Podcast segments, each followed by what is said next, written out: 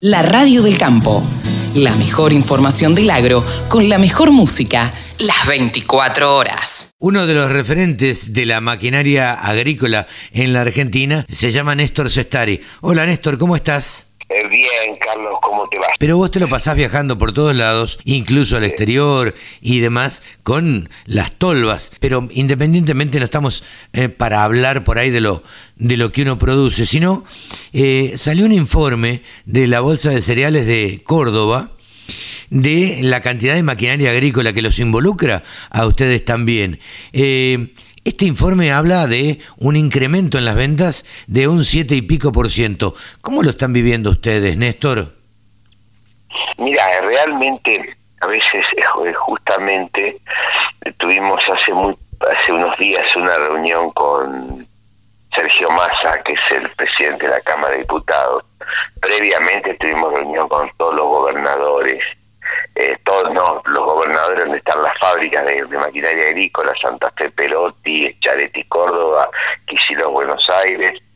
Estuvimos reuniones también con senadores provinciales, con Roberto Mirabella y Marilyn Sagnún, explayándoles el tema este de la maquinaria agrícola nacional, porque salen encuestas como la que vos me decís y meten todo adentro de la bolsa y, nosotros si bien hemos vendido muy bien y estamos vendiendo muy bien, eh, tampoco es real de una, de una venta de un ciento y pico por ciento, porque la maquinaria agrícola viene sosteniendo sus ventas desde el año 2002.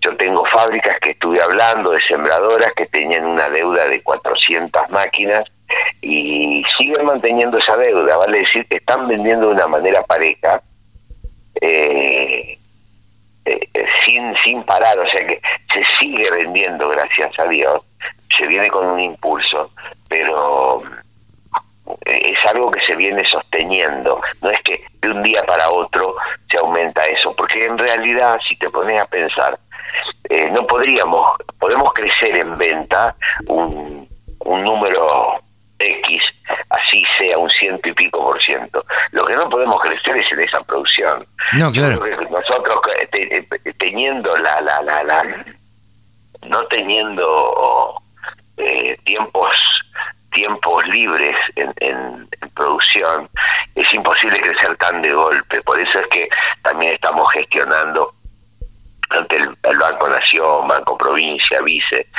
la posibilidad de créditos para ampliar nuestras plantas, para ampliar nuestra tecnología, para ampliar nuestros procedimientos, para estar a la altura de las circunstancias que hoy hoy requieren, ¿no? Y siempre y cuando confiando en que tengamos una, un trabajo a largo plazo, que valga la pena la inversión que realmente tenemos que hacer. Pero en realidad la venta de la maquinaria agrícola se viene sosteniendo. Nosotros creció eh, creció entre un 35%, 30-35% y después se vino sosteniendo durante todo el 2019, eh, perdón, durante todo el 2021. Eh, por supuesto que hay alguna fábrica que por ahí ha, vendido más que otra y otras que vendieron un poco menos, sobre todo las que exportan. Entonces hay un promedio de alrededor de un 35%, 37% real de ventas desde que empezó la pandemia hasta ahora, ¿no? Ajá. Eh, Néstor, ustedes se reunieron con los gobernadores, eh, nos decías, y luego se reunieron con el presidente de la Cámara de Diputados.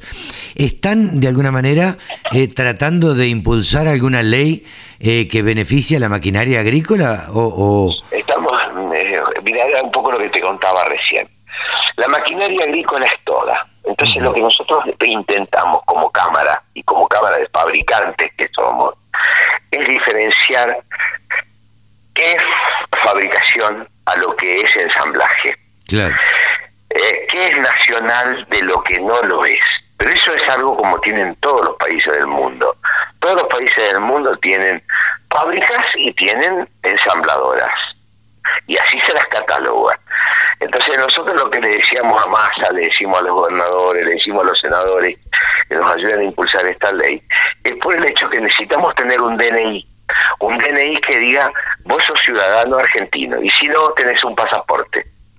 Y lo mismo cuando vamos afuera, usamos el pasaporte, pretendemos que los que los que vienen acá y no fabrican tengan un pasaporte, porque nosotros sabemos, no te olvides que maquinaria agrícola, un 20-25% de las fábricas son exportadoras también. Entonces también tenemos este mismo problema cuando vamos a otro país. Ejemplo, Brasil, si vos no integras un porcentaje similar a lo que estamos pidiendo nosotros acá, no tenés acceso al FINAME. Bueno, nosotros no pedimos nada del otro mundo, porque algunos por ahí algún productor agropecuario puede decir, estos quieren pescar en una pecera, quieren que le den privilegio de tal manera que tengamos la obligación de comprarle. No, no porque no estamos pidiendo hoy ningún beneficio fiscal, no estamos pidiendo baja de impuestos, no estamos pidiendo absolutamente nada, estamos pidiendo que se nos reconozca y se nos diferencie qué es fabricación nacional de lo que no lo es. Sí, sí, sí. Y por el otro lado tenemos 60% integración contra 45 importada para las máquinas de arrastre. 55 contra 45 para las máquinas autopropulsadas, que son cosechadoras, tractores y pulverizadores. Y 50-50, que todo, es todo lo que es agricultura de precisión. Exactamente es algo muy similar a lo que está a lo que viene haciendo Brasil durante tantos años. La diferencia es que gobiernos anteriores, de hace mucho tiempo atrás, con la promesa de que había fábricas que iban a ir integrando producto nacional, ya les dieron el beneficio de ser producto nacional y les dieron el tute de decir esto es industria nacional, cosa que vos vas a Brasil y hasta que realmente no podés comprobar que estás armando el producto en, en, ese porcentaje en una planta en Brasil. Si no lo armás, lo estás comprando en un agro, agro, agroproductor en Brasil. Mediante, ejemplo, AFIP, facturación, mediante inspecciones que puede ser el INTI, institutos privados de, de, inspección, no tenés ni no tenés esos beneficios. Entonces, bueno, tampoco jamás pedimos que se, se impida o, no se permita importar. Nosotros, es más, trabajamos con las máquinas importadas o las máquinas ensambladas, eh, pero bueno, lo que pretendemos hoy es así de simple, es tener un DNI. Es decir, esto es producido en Argentina y esto no. Después puede haber un gobierno más aperturista que diga, mira, queremos eh, qué sé yo, un beneficio fiscal, eh, un crédito determinado para todo lo que es maquinaria agrícola, bárbaro. Puedes tener gobiernos que son más industrialistas y pueden decir, mira, le vamos a dar a todos, pero a los que fabrican en el país, que integran realmente en el país van a tener una diferenciación, como hace la mayoría en el mundo entero. Claro. Bien, aclarado esto porque sabíamos, eh, bueno, de, este, de estas preocupaciones que tienen la, la, Cámara Argentina de Fabricantes de Maquinaria Agrícola y que se habían reunido y, y que estuvieron charlando con Massa, queríamos saber y tener de primera mano, como nos gusta eh, difundir este tipo de cosas aquí en la Radio del Campo, la voz de Néstor Sestari para que nos cuente en primera persona cómo habían sido estas cosas y qué era lo que pretendían. Gracias, Néstor. Te mando un abrazo y un saludo cordial, como siempre. Gracias, Carlos. Y, lo importante es que quede bien claro que no es una ley que vaya en contra de nadie. No, está claro. Ni pretendamos nada, ni en contra, es más, no va ni en contra de lo importado.